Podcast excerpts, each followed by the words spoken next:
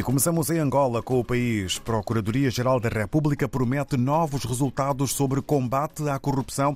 Letras garrafais para este que é o título com maior dimensão e com direito a fotografia eh, sobre a parte frontal do Palácio da Justiça. Memorando de entendimento não inviabiliza greve dos enfermeiros em Luanda. Está a marcar a atualidade. E no campo animal, 76% dos bovinos do país estão na Huila, Cunene e Namibe. É também assunto a fazer manchete na capa do jornal angolano O País. Em Cabo Verde temos a Nação, com luz verde para entrar no mercado de medicamentos. Sodifar põe fim ao monopólio da Emprofac. Sobre a chefia da Polícia Judiciária, juíza Ivanila Mascarenhas Varela é nova escolha. Há uma fotografia eh, de um homem que parece de ferro. É para e de Valdir Gomes, o Homem de Pedra, aqui em destaque na capa do jornal A Nação. Em São Tomé e Príncipe, segundo a agência STP Press, PNUD envolve juventude e sociedade civil são tomense nos seus projetos. E a Assembleia Legislativa aprova programa do Governo da Região Autónoma do Príncipe. São uh, dois títulos uh, que marcam a imprensa são tomense hoje. No Brasil, bom dia. O Estado de São Paulo apresenta fotografia maior para os jogadores franceses que comemoram o segundo gol contra Marrocos. Este é o momento. Rival da Argentina na final, França derruba a zebra marroquina e disputará a quarta final em 24 anos. Escreve também em formato de título o jornal brasileiro O Estado de São Paulo na sua capa. Mas letras garrafais sobre a transição aprovada na Câmara, mudança em lei facilita luteamento de estatais. Manobra do Centrão ocorreu no dia em que Mercadante foi confirmado na chefia do BNDES.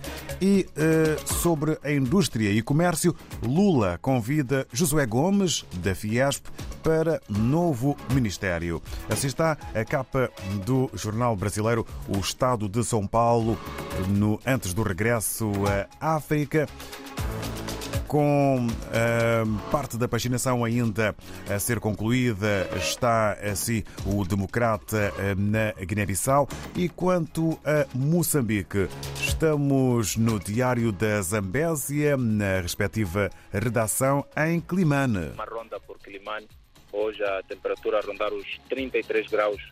E, mas mesmo assim, como sempre temos dito, as pessoas continuam a fazer o seu dia a dia. Dizer que a, a parte de Climane não, não, não está a cair chuva, mas um pouco pela Zambésia, sobretudo na região norte do país, tem vindo a cair muita chuva, o que, o que anima, uh, sobretudo, aos, aos agricultores, uh, ansiando assim alguma produção. Uh, mas não é da produção que abre o jornal hoje. O Diário da Zambésia tem hoje várias manchetes na capa e uma delas é que um grupo de chineses foi encontrado com pedras semi-preciosas na semana passada, é que é uma operação que tem vindo a ocorrer, mas finalmente ou felizmente as autoridades uh, ligadas ao setor de recursos minerais conseguiram interceptar caminhões que saíam do distrito de Gilé com uma espécie de pedras preciosas. Até agora a, a especialidade ainda não foi, digamos, não foi identificada, mas os caminhões estão estacionados. Um é Alto,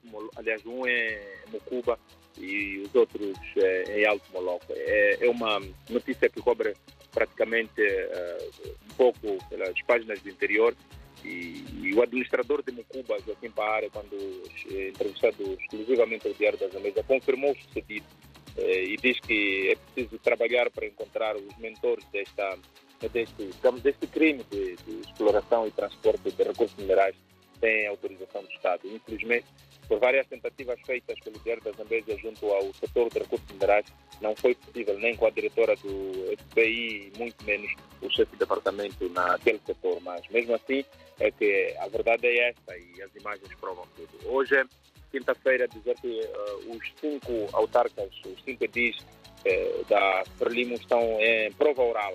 A Frelimo chamou os seus presidentes dos conselhos autárquicos de Mocuba, Minas, Gurue, Maganja da Costa e Alto Moloque para um conclave na Vila Municipal de Minas. Vão ser analisados os relatórios do mandato, de balanço, mandato, de balanço.